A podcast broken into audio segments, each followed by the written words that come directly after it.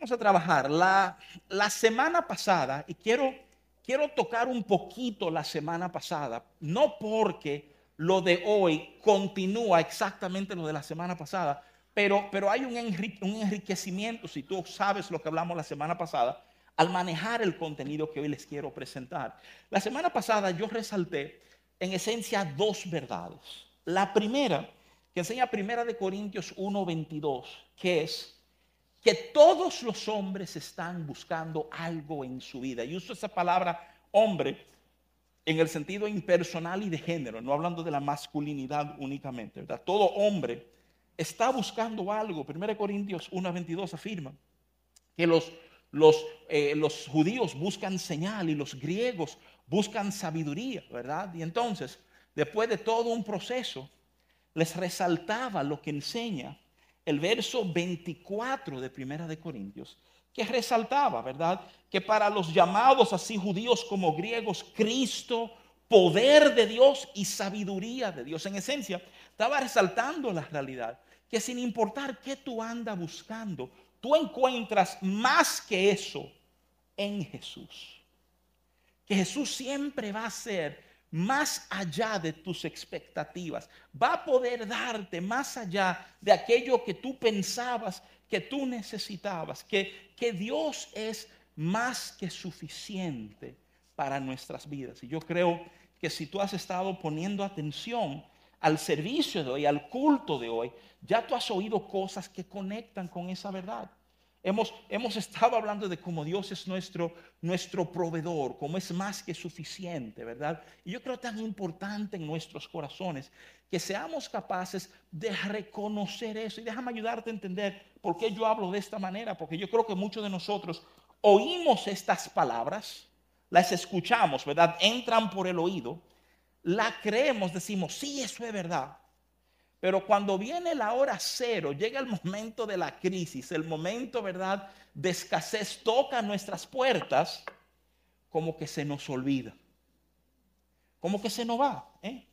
Y, y si no hay estos momentos a donde yo creo que Dios está haciendo énfasis, está diciendo, oye, entiende, entiende que yo proveo para ti, entiende que yo soy más de lo que tú necesitas nos quedaríamos en ese estado como de pánico y de confusión y de, ay, mi madre, ¿cómo voy a resolver? Eh? Miren, yo quiero hoy tomar un momentito para, para resaltar, revisar contigo un milagro de Jesús. ¿eh? Pero, pero este milagro tiene una serie de particularidades. De hecho, eh, es el único milagro, el único que queda recordado, entiendas, establecido en los cuatro evangelios que tenemos. O sea, tanto en los evangelios sinópticos, o sea, Mateo, Marcos y Lucas, como el evangelio de Juan, ¿eh? resaltan este milagro de Jesús. Y a lo mejor algunos con eso ya saben a cuál me estoy refiriendo. Pero si no, pregúntate rapidito, wow, ¿qué milagro tendría, digamos, el peso que quedaría registrado en los cuatro evangelios, como, como si el Señor quisiera tener la certeza de que cada vez que leyéramos sobre él, que leyéramos sobre su vida, esto resaltara delante de nuestros ojos. ¿eh? A lo mejor te sorprendería que yo estoy hablando de la alimentación de las cinco mil personas. Y quiero, quiero que consideres eso por un momentito. El milagro que aparece en los cuatro evangelios no es la resucitación o la resurrección de la hija de Jairo. No es uno de los tantos ciegos que él sanó. Es este, es este milagro a donde cinco mil personas fueron alimentadas, en esencia con nada, con algo tan pequeño, tan insignificante, que en esencia constituía el almuerzo de un muchacho que estaba entre la multitud. Yo creo que hay algo que tú y yo necesitamos entender sobre, sobre esto de, la alimentación de los cinco mil. Si, si algo, yo creo que hay dos lecciones que uno aprende rapidito, solo oyendo esta verdad de que está presente en los cuatro evangelios. La primera verdad es esta, óyeme bien. Dios está interesado en proveer para nosotros. Considera eso por un momentito. A veces uno piensa que nos toca, tú sabes, orar, ayunar, tratar de torcerle el brazo a Dios para que Dios provea. Sin embargo, el milagro que Él quiere que todo conozca tiene que ver con Él proveer. Y para mí eso es asombroso, eso va, eso va como dictando, ayudándome a entender el corazón de mi Padre Celestial. Dios, te lo quiero repetir, está interesado en proveer para nuestras vidas. Segundo, y es importante que esto lo entendamos también, Dios entiende nuestras necesidades. Yo he dicho en muchos momentos, que la misma encarnación de Cristo habla de un Dios que ha caminado en nuestros zapatos, que sabe, así como dice su palabra, de qué tenemos necesidad antes de que se lo pidamos. Es impresionante cuando tú detienes tu corazón, tú detienes el avance de tu vida y dices, pero acá, Dios quiere proveer y Dios sabe lo que necesitamos. Esto es tremendo. Ahora, oye bien, el tercer elemento que quiero que consideres antes de que entremos en el pasaje es el siguiente. si alguien me pregunta, pastor, ¿y por qué usted cree que este es el, milagro que está en los cuatro evangelios? Yo creo que es porque es el milagro que francamente enfoca. Oye, el milagro está a dos niveles y tú lo vas a ver cuando le metamos mano. O sea, el milagro se trata de Jesús alimentar una multitud, pero también simultáneamente el milagro se trata de Jesús formar la vida de aquellos que son más cercanos a Él. Básicamente en este milagro están pasando dos cosas. Sí, está siendo bendecido un grupo grande, pero también están siendo formado y tratado aquellos que han vivido en una intimidad con Él. Si se recuerdan bien, la semana pasada lo que te pedí al final era este asunto de compartir tu fe con alguien. Y déjame simplemente resaltarte. Estamos hablando de otros porque aún en este milagro tú vas a ver ese modelo que, que mientras nos ocupamos de otro hay un trato de Dios con nosotros. Y este milagro nos permite ver esas dos verdades existiendo al mismo tiempo. Entonces, sea que tú seas de aquellos, y creo que somos muchos aquí, que necesitamos de esa provisión de Dios. O sea, que seamos de esos que hemos crecido en nuestra relación con Dios y queremos ir creciendo más, queremos experimentar más de Él. Este milagro cubra esos dos grupos. Entonces, te pido que dispongas tu corazón. Quiero, quiero leerte lo que enseña Mateo 14, del 13 al 21 yo no voy a enfocar todos los versos, sino un grupito de ellos, ¿verdad? Eh, digamos, voy a analizar un grupito de ellos, lo vamos a leer todo, ¿verdad? Ah, y ahí entonces mi oración es que Dios te mueva, que Dios te permita encontrarte en esto que estamos leyendo, ¿eh? y que esto mismo te ayude a entender el próximo paso que a ti te toca dar en Cristo, ¿verdad? Mateo 14, a partir del verso 13, lee de esta manera, dice, oyéndolo Jesús, te, contextualizo, él está oyendo el reporte de sus discípulos que han venido de predicar. Dice, oyéndolo Jesús, se apartó de allí en una barca a un lugar desierto y apartado. Y cuando la gente lo oyó, le siguió a pie desde las ciudades. Y saliendo Jesús, vio una gran multitud y tuvo compasión de ellos. Y sanó a los que de ellos estaban enfermos.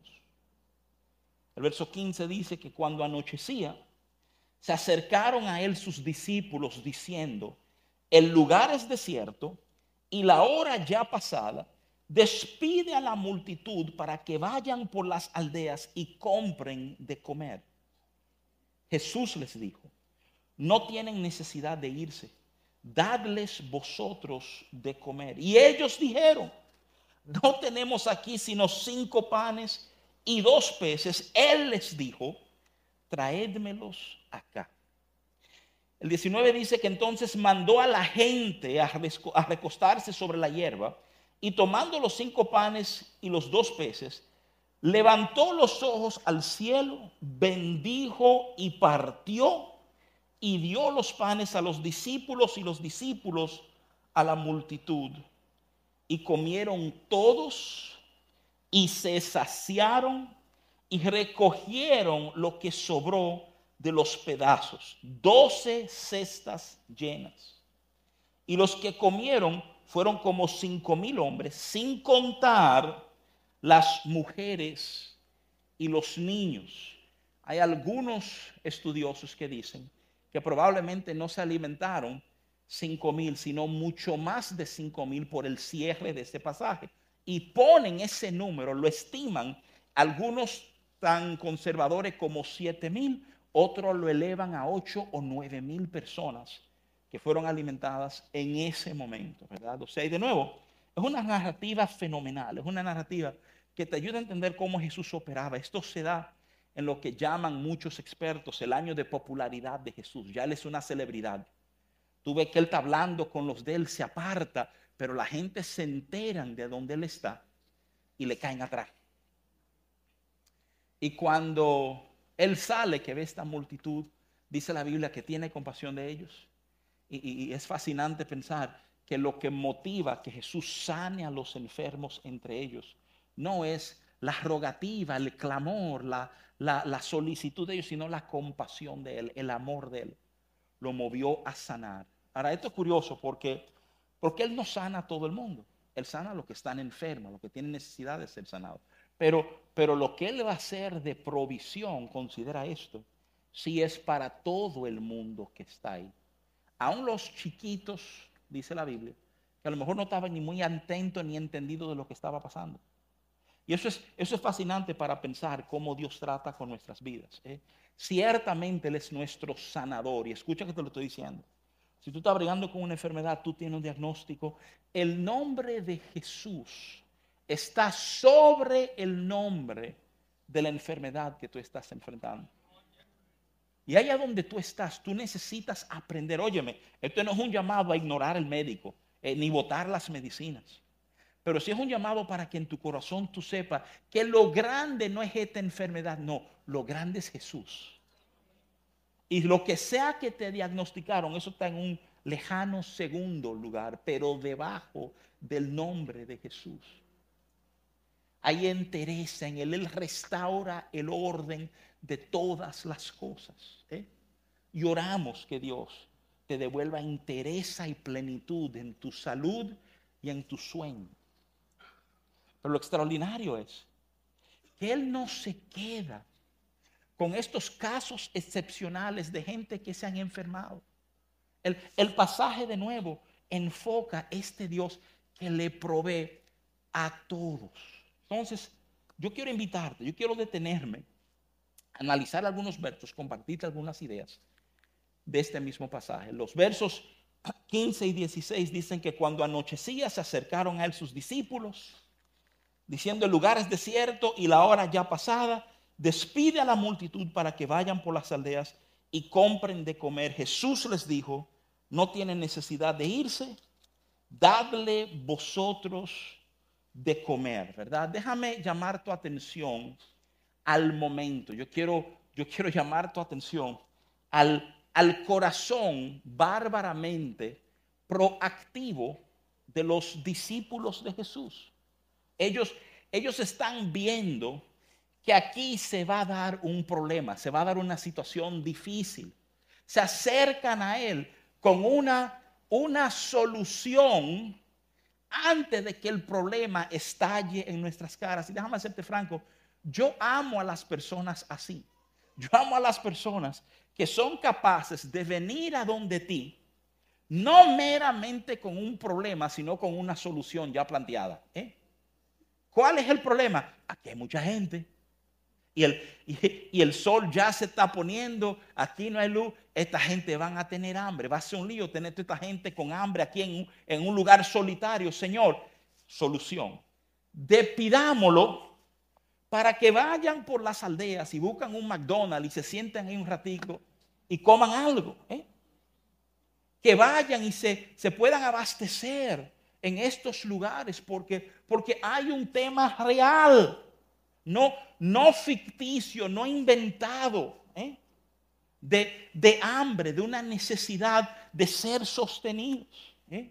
Los, los discípulos aparentemente han crecido, esto es lo mismo que un momento no dejaban que los niños pasaran, o sea, como que metieron la pata, pero ya, ya han ido entendiendo en este asunto de manejar grupos grandes y, y lo que están diciendo huele a sabiduría.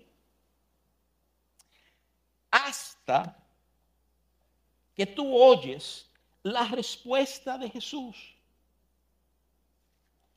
No tienen necesidad de irse denle vosotros de comer.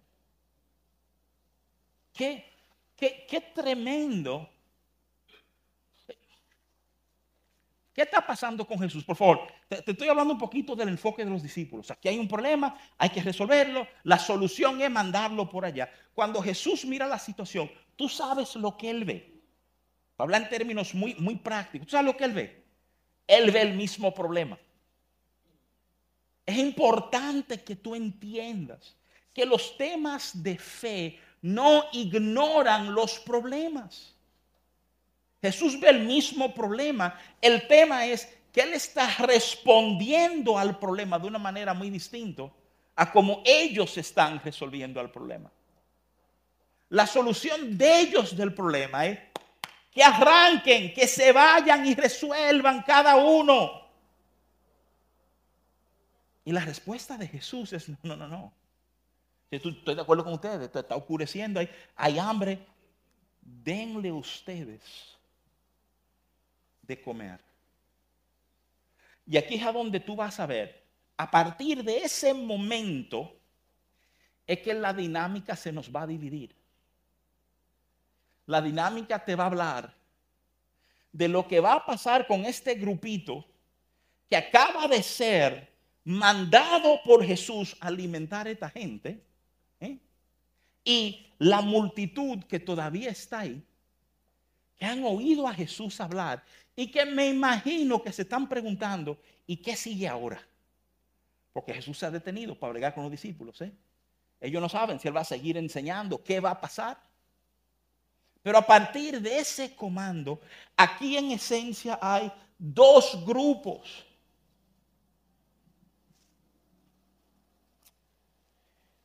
Yo creo que la respuesta de los discípulos al mandato de Jesús es una profunda lección para todo lo que estamos aquí. Jesús dice, no, es necesario mandarlos. Denle ustedes de comer. Y el grito que sale de ello es, no tenemos aquí sino cinco panes y dos peces. Ese es el verso 17. Cinco panes y dos peces. Si tú vas al Evangelio de Juan, Juan capítulo 6 contiene esta misma narrativa, la misma narrativa. Desde la perspectiva de Juan, Juan nos incluye detalles que Mateo no nos está incluyendo. Cuando ellos dicen, ¿verdad? Tenemos nosotros aquí cinco panes y dos peces es porque ellos han atracado a un muchachito. ¿eh? Sí, sí, sí, sí. Había un jovencito y, tenía, la Biblia dice que este muchacho tenía cinco panes y dos peces. Y de repente está Pedro, porque Mateo nos dice que Pedro diciendo, hey, son cinco panes y dos peces que tenemos. Tú no, el muchachito tiene cinco panes y dos peces. ¿Y quién te dijo a ti que ese muchachito estaba dispuesto a cooperar y entregárselo? Tú sabes, o sea, oye esto, o sea, Aquí usualmente uno se detiene para hablar sobre lo que tenemos y que lo que tenemos tenemos que dárselo al Señor. Pero yo quiero frenarme un momentito porque quiero hacerte un énfasis. La, pregunta de calle, como lo, lo, pregunta Éxodo, es, ¿qué tienes en tus manos? Así le preguntó la zarza que ardía a Moisés, ¿qué tienes en tus manos? Y uno puede decir, bueno, los discípulos entendían que en sus manos tenían cinco panes y dos peces. Quiero preguntarte a ti muy seriamente, ¿qué tienes en tus manos? Porque tú sabes lo que yo he descubierto. Yo he descubierto que somos muy malos haciendo el inventario de lo que está en nuestras manos. Muchos de nosotros pensamos que tenemos en nuestra mano que contamos con mucho más de lo que realmente tenemos. Y hay otro grupo que realmente ¿eh? piensan que tienen mucho menos de lo que realmente tienen en sus manos. Y simplemente déjame decirte, hablante con mucha franqueza, yo creo que el proceso que hemos vivido aquí, el proceso de esta manifestación de Dios, de esta provisión de Dios, reposa, depende mucho de tú y yo poder ser bien sinceros con el Señor, de lo que está en nuestras manos. Déjame decirte esto, puede ser duro oírlo, pero es importante que lo oigas. Deja de estar allantando a Dios. Hay algunos que queremos privar en más de lo que somos y más de lo que tenemos. Y hay un tipo como de deseo de, causarle a Dios.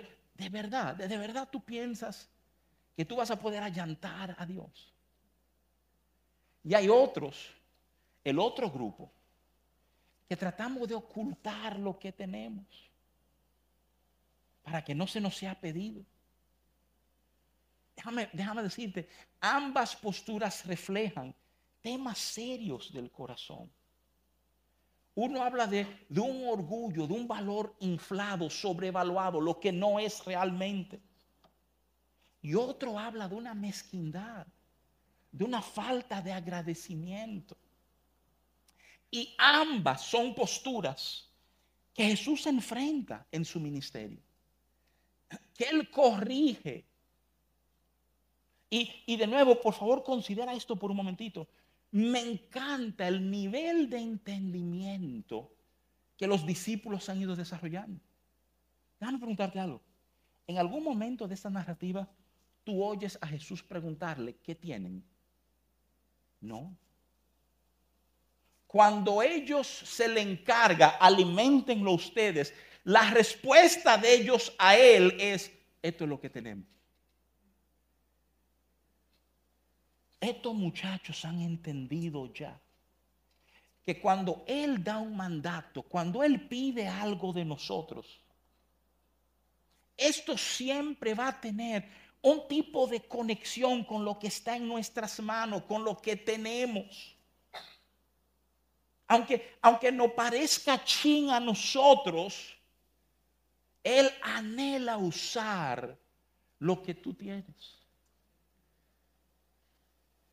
me, impresiona la idea de que, de que el mover sobrenatural de Dios, el mover milagroso de Dios, esté tan conectado a lo que, a lo que yo tenga en mis manos. El verso 18 nos da un mandato. Esto es lo que tenemos. Cinco panes, dos peces. ¿Qué dice Jesús? Traédmelo a mí. Dámelo. Es curioso. Él no tuvo que preguntarle qué tienen, pero él sí tuvo que decirle qué hacer con lo que tienen. Eso es lo que ustedes tienen.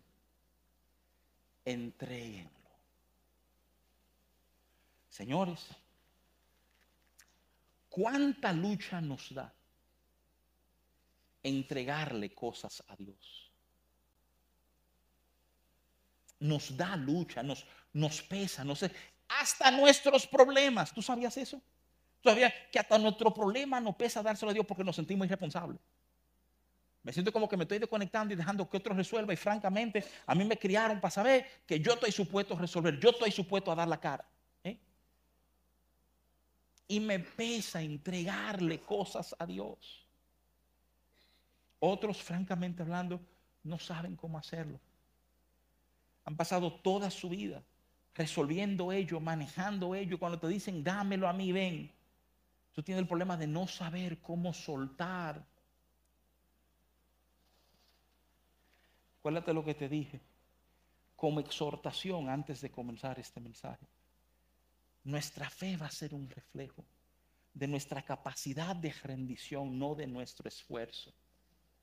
Estamos siendo movidos en Cristo, óyeme bien, de las posturas de tengo que resolver yo a la postura de tú estás por mí. Pero esa transición para aprender realmente a descansar, a reposar en Él, esa transición, qué difícil es para muchos de nosotros. Es más, esa es la mayor prueba de fe de muchos de nosotros. Que en nuestros corazones realmente amamos al Señor, pero luchamos para soltarle las cosas a Él hay una promesa. ¿Sabe? El libro de Hebreos resalta eso. Dice, aún queda una promesa de entrar en su reposo.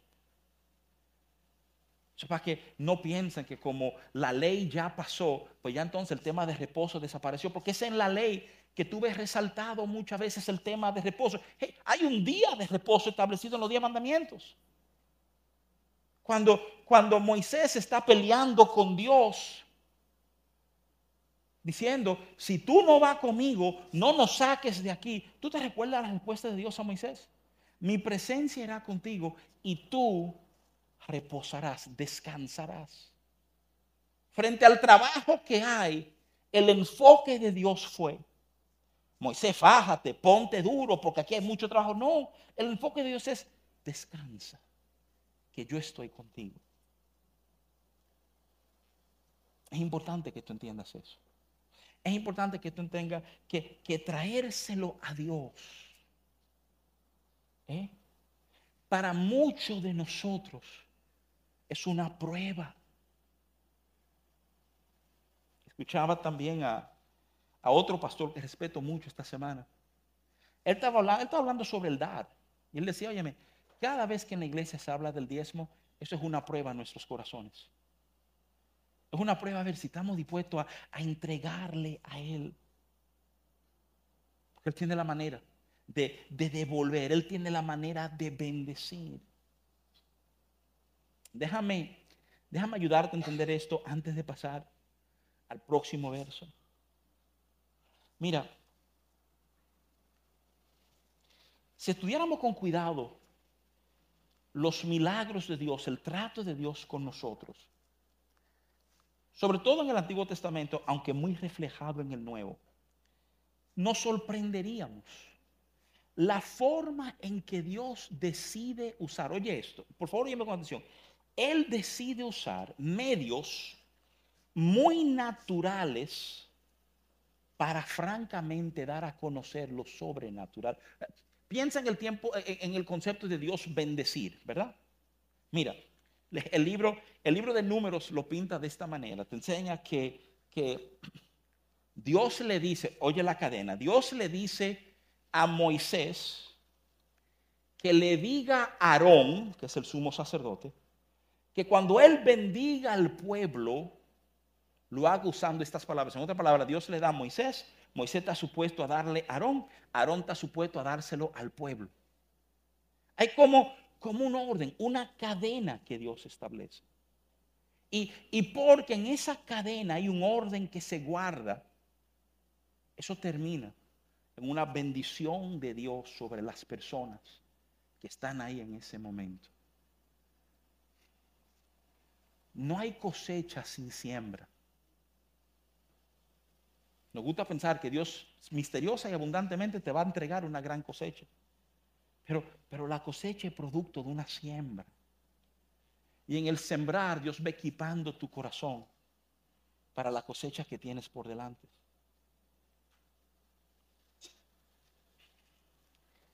El verso 19 es extraordinario.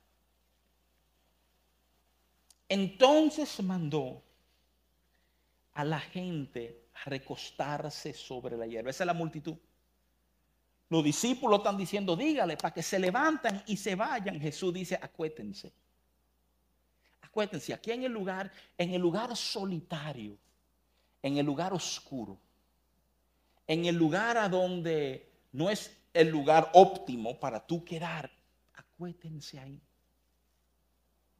Y, piensa en el final. En ese lugar inhóspito, en ese lugar solitario, en ese lugar oscuro, Dios sacia a esas personas.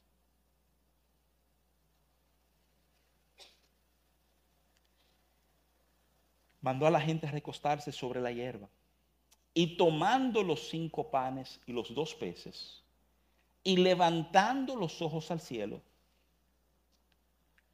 bendijo y partió.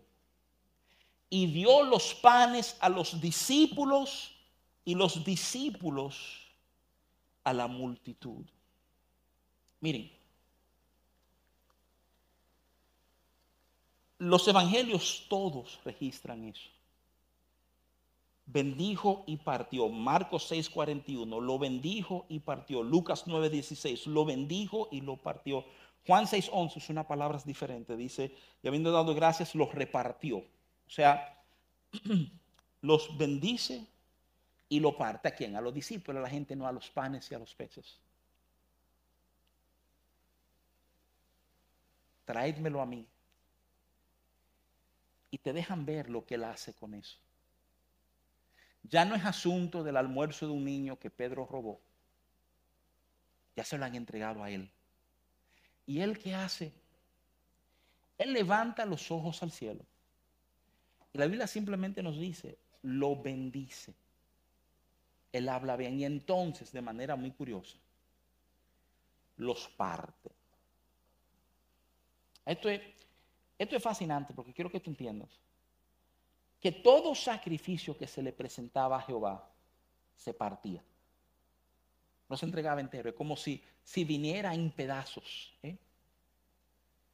Y parte del concepto envuelto es, yo traigo en pedazos sabiendo que tú haces entero esto que te doy.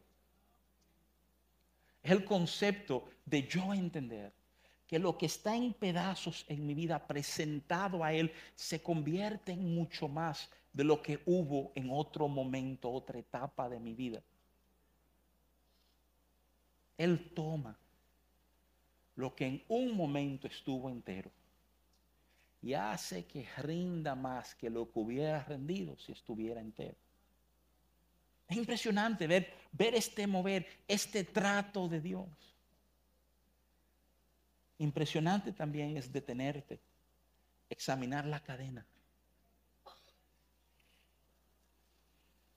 Del niño a los discípulos, de los discípulos a Jesús, de Jesús al Padre, del Padre a Jesús, de Jesús a los discípulos de los discípulos a la multitud. Este no es un milagro que se dio en las manos de Jesús. No fue Jesús que tocó al ciego, no fue Jesús que, que, le habló al sordo al endemoniado, no. Este milagro se da en manos de unos discípulos que han entendido lo que es entregarle a Él lo que nosotros tenemos. ¿Qué, nos dice? ¿Qué nos enseña? A decirte algo. Vamos a llegar al, punto, ¿verdad? Núcleo de todo esto. Todo el mundo quiere un milagro, todo el mundo necesita algo. Así como la semana pasada te dije, todo el mundo está buscando algo, todo el mundo necesita algo. ¿Y tú quieres saber algo? Si tú eres parte de la multitud, hay un mensaje extraordinario en entender que el maestro te, mandó a recostarte en un lugar incómodo y entonces sació tu hambre. Hay algo impresionante en eso. Pero, pero no ignoremos el proceso del discípulo. No, no. Los discípulos, denle ustedes de comer. ¿Qué tenemos? Cinco panes, dos peces. Señor, esto es lo que tenemos, entréguenmelo a mí. Ahora ustedes, después de verlo partirlo, repartan.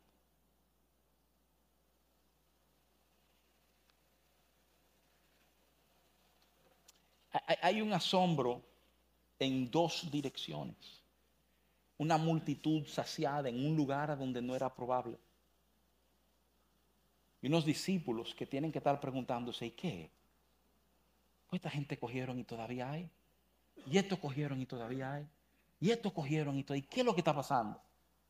¿Y qué lo? Y cojan, sí, cojan, cojan, cojan.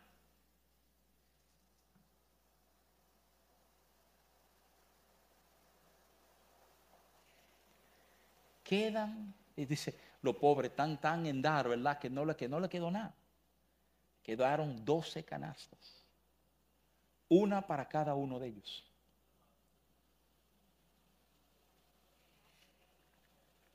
Déjame preguntarte algo. Aquí, entre nosotros, haciéndole caso a esta narrativa, ¿quién fue realmente bendecido en esta historia? ¿Los cinco mil o nueve mil, incluyendo mujeres y niños, que comieron? Ciertamente ellos fueron bendecidos. Comida gratis, ¿eh? en un lugar inhóspito.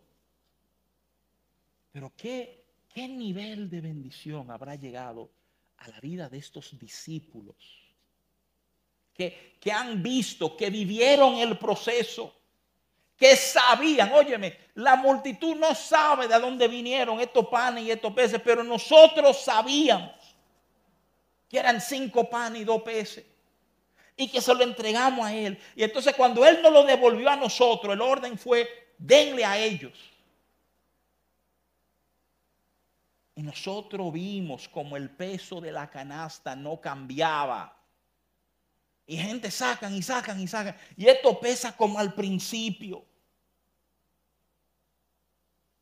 Ciertamente. Qué bendición ser parte de la multitud que dice y nos alimentó. Pero hay otra cosa en ser uno de esos discípulos que dice, y los alimentó habiendo solo cinco panes y dos peces, y él los rompió y nos mandó a nosotros. Hay algo que esos van a aportar, que no van a aportar. Es más, eventualmente Jesús va a tener un problema con esta gente que él alimentó. En el Evangelio de Juan, en un momento, él va a estar enseñando, hay una multitud y Jesús le juega la baraja y le dice, yo sé por qué ustedes están aquí. Ustedes están aquí por panes y peces. ¿eh? Ustedes aquí pensando que cada vez que nos juntamos yo voy a repartirle comida a todos ustedes. ¿eh? Y, y, lo que él está insinuando es que esa no es la motivación correcta, no se trata de panes y peces. Entonces, por favor, entiéndeme, ¿cuál es el peligro de simplemente ser un recostado que te alimenta de lo que él te da? Se trata de que no terminamos viendo realmente lo que Él está tratando de hacer en nuestros corazones. Mira, la alimentación de los cinco mil está en los cuatro evangelios, eso te lo dije. Hay otro momento que Jesús va a alimentar cuatro mil personas. No es la misma narrativa. Jesús hace referencia a ambos momentos más adelante en la historia. Cuando alimentó los cinco mil, cuando alimentó los cuatro mil. ¿Sabe por qué él hace referencia a la historia? Le dice a sus discípulos, ven acá, y ustedes no aprendieron. Cuando alimentamos a los cinco mil y cuando alimentamos a los cuatro mil, no aprendieron ustedes, no entendieron lo que estaba pasando ahí. ¿Qué estaba pasando ahí? Que Él está dando a conocer el corazón de tu Padre Celestial. Él va a proveer para ti. Él va a darte lo que tú necesitas. Ahora, esto es lo que yo necesito que tú entiendas, que tú seas capaz de abrazar en tu mente y en tu corazón. Te pregunto francamente, ¿qué quieres ser? ¿Cómo quieres relacionarte con Él? ¿Quieres ser uno de esos que se recostó y fue saciado y ya? ¿O tú quieres ser de esos que fueron transformados por lo que Él hizo? Que el milagro pasó en las manos tuyas. Te digo, aquí hay mucho que depende. Uno puede enseñar mucho sobre milagros y cómo ocurren de este mismo pasaje. Pero sobre todo, déjame resaltar. No, déjame invitar a entender que ser un seguidor y ser un discípulo no es la misma cosa. Y que el llamado que nos fue dado no fue a reunir seguidores de Cristo, sino a ser discípulos de Cristo a todas las naciones. Él quiere formar tu vida. Y lo va a formar pidiéndote que entregue y entonces mostrándote lo que Él puede hacer, aún a través de ti, con eso que tú entregaste. Que nos preparemos para esta temporada, amados hermanos.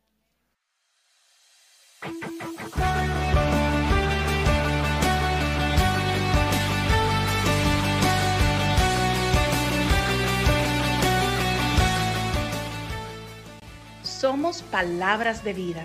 Nos encanta sumergirnos en la presencia de Dios. Creemos en modelarnos amor unos a otros. Practicamos la gratitud y demostramos honra. Este es un lugar diseñado para ti. Te invitamos a que formes parte de nuestros viernes de vida. El segundo viernes de cada mes se reúnen los matrimonios. El tercer viernes de cada mes se reúnen los hombres. Y el cuarto viernes de cada mes se reúnen las mujeres. Los sábados son de nuestros jóvenes. A las cuatro y media se reúnen nuestros adolescentes radicales de El Arde. Y a las siete de la noche nuestros jóvenes adultos decididos a transformar. Cada martes tenemos nuestro acostumbrado estudio bíblico a las siete y media de la noche. Para mantenerte al tanto de nuestras actividades, síguenos en nuestras redes sociales. Facebook e Instagram, arroba IC Palabras de Vida. Suscríbete a nuestro canal de YouTube o visita nuestra página web www.icpb.org.